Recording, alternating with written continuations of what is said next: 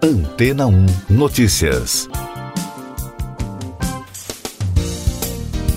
Bom dia! A rede britânica BBC informou na segunda-feira que ao menos uma pessoa morreu e 227 foram internadas por causa de uma doença não identificada na cidade de Eluru, no estado de Andhra Pradesh, na Índia, no último fim de semana. Segundo fontes da área da saúde locais, os pacientes têm uma série de sintomas, incluindo náuseas, convulsões e perda de consciência. A crise sanitária surge em meio à batalha contra a Covid-19 no segundo país mais atingido pelo coronavírus no mundo. O estado do surto da doença desconhecida é também um dos mais atingidos pela Covid, com mais de 800 mil infecções registradas. Os pesquisadores investigam o que pode ter causado o surto, mas até o momento descartam uma relação entre o coronavírus ou qualquer outra evidência de infecção viral entre as hospitalizações registradas dos últimos dias. Segundo o ministro da Saúde, Alakali Krishna Srinivas, todos os pacientes testaram negativo para a Covid-19. Já o partido de oposição Telugu Desam pediu uma ampla investigação sobre o incidente, insistindo que a causa da doença misteriosa foi contaminação. A emissora britânica informou que das 227 pessoas que foram internadas, 70 receberam alta e outras 157 continuam em hospitais. Em outra frente de investigação, equipes médicas especiais foram enviadas rapidamente à cidade para investigar a causa da doença entre os pacientes e seus familiares. E daqui a pouco você vai ouvir no podcast Antena Notícias. Técnicos da Anvisa inspecionam fábrica da AstraZeneca na China. Ministro Pazuello se reúne com governadores para discutir novas opções de vacina. Vacinação contra a Covid em São Paulo começa no dia 25 de janeiro. A Agência Nacional de Vigilância Sanitária iniciou na segunda-feira a inspeção na fábrica da farmacêutica britânica AstraZeneca na China, que desenvolve uma vacina contra a Covid-19 com a Universidade Britânica de Oxford. A inspeção é necessária para que o imunizante seja registrado no país. O governo brasileiro já adquiriu 100 milhões de doses dessa vacina, das quais 15 milhões estão previstas para chegar ao país em janeiro. O ministro da Saúde, Eduardo Pazuello, tem encontro com governadores de diversos estados nesta terça-feira. Os gestores estaduais esperam que o governo adote uma estratégia para comprar múltiplas vacinas para a imunização dos brasileiros contra a Covid-19, conforme carta aberta divulgada pelo grupo no fim de semana. O plano de vacinação do estado de São Paulo terá início no dia 25 de janeiro de 2021, com a imunização de profissionais de saúde, indígenas e quilombolas, anunciou o governo do estado na segunda-feira. A vacina produzida pelo laboratório chinês Sinovac, em parceria com o Instituto Butantan, está na terceira fase de testes, que precisa ser comprovada antes de ser liberada pela Anvisa. Essas e outras notícias você ouve aqui na Antena 1. Oferecimento Água Rocha Branca.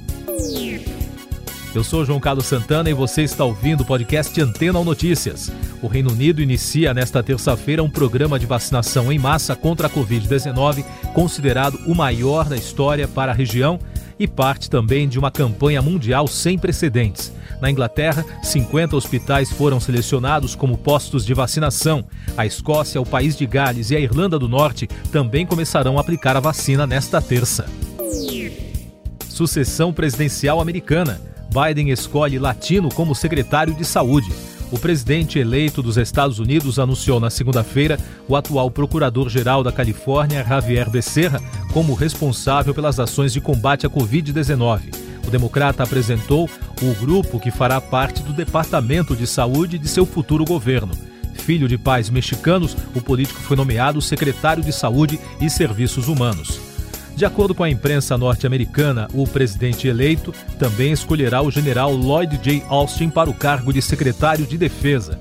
Caso a escolha se confirme, o militar será o primeiro homem negro a chefiar o Pentágono na história.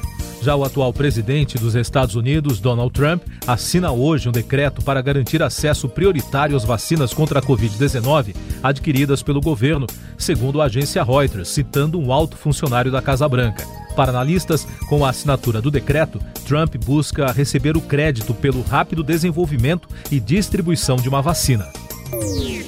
A Marinha dos Estados Unidos vai reativar a primeira frota no Oceano Índico, com o objetivo de pressionar a China no momento em que o país tem reforçado sua presença militar na região.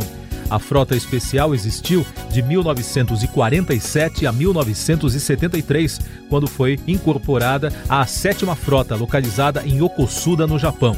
A estratégia foi confirmada na segunda-feira pelo secretário da Marinha, Kenneth Brainwaite.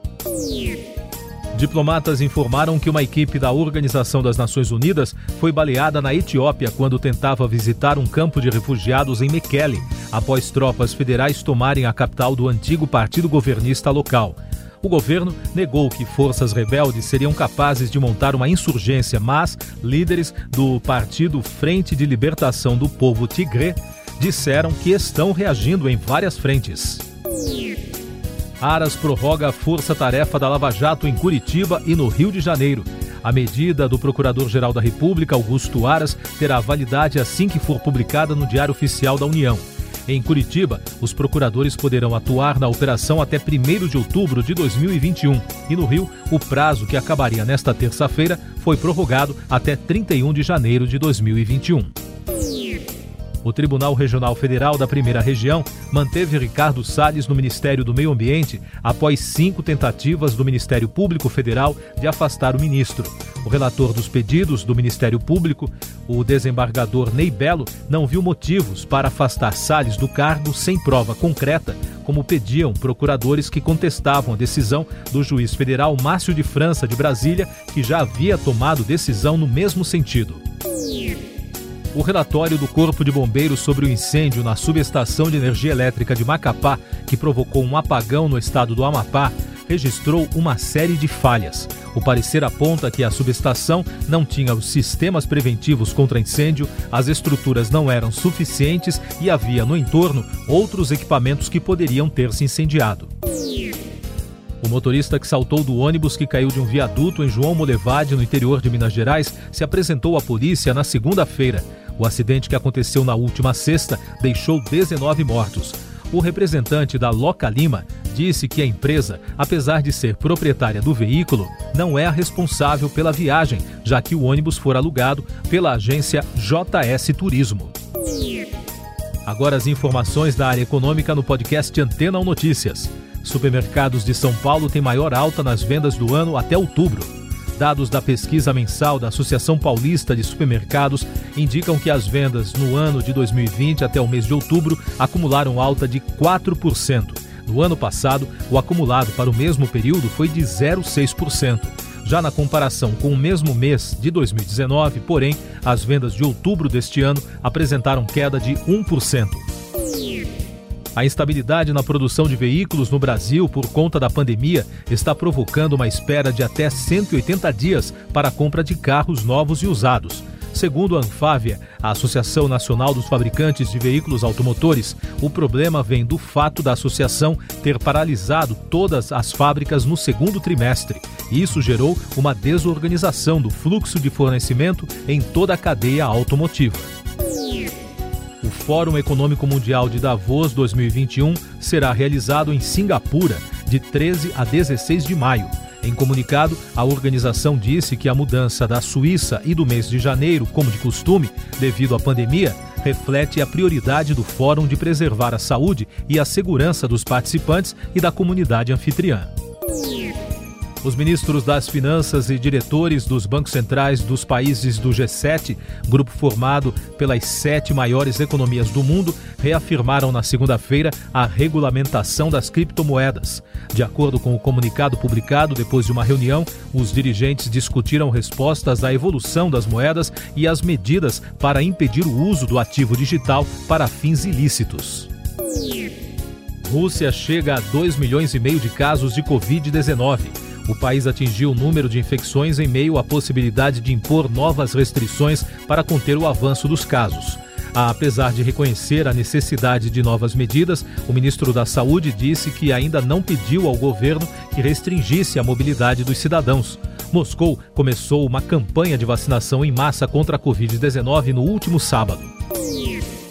O Ministério da Saúde do Brasil repassou 59 milhões de reais para que os estados invistam em equipamentos usados na refrigeração de vacinas, conforme portaria publicada na segunda-feira no Diário Oficial da União.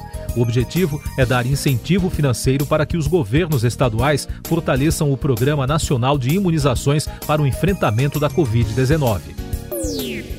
A USP, Universidade de São Paulo e dois centros de pesquisas da capital paulista estão recrutando voluntários para a terceira fase de testes da vacina contra o HIV da Universidade de Harvard dos Estados Unidos após resultados promissores das fases anteriores.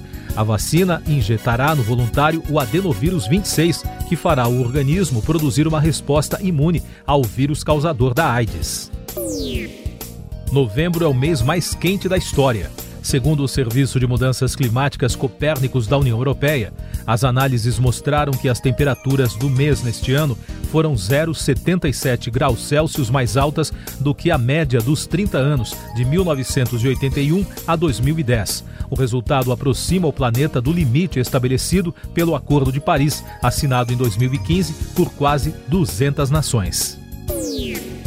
Destaque do noticiário musical: o cantor e compositor americano Bob Dylan vendeu todo o catálogo para a Universal Music por 300 milhões de dólares, cerca de um bilhão e meio de reais.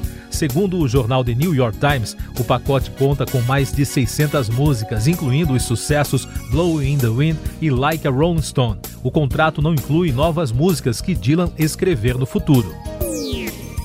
Você confere agora os últimos destaques do podcast Antena Notícias, edição desta terça-feira, 8 de dezembro. O governo japonês anunciou um novo plano de estímulo para a economia do país de cerca de 700 bilhões de dólares para cobrir vários projetos, incluindo medidas de saúde e o desenvolvimento da tecnologia verde. A estratégia tenta limitar as consequências negativas da pandemia de Covid-19 na economia. O Ministério da Educação determinou, por meio de uma nova portaria, que as instituições públicas e privadas de ensino superior devem retomar as aulas presenciais a partir de 1 de março de 2021. A decisão altera a portaria anterior de 2 de dezembro, que previa a retomada a partir de 4 de janeiro. Siga nossos podcasts em antena1.com.br. Este foi o resumo das notícias que foram ao ar hoje na Antena 1.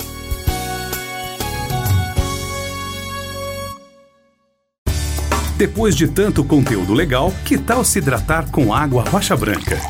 O consumo regular de água durante o dia traz benefícios para a saúde, como, por exemplo, manter a pele bonita e hidratada. Rocha Branca, da fonte direto para sua casa.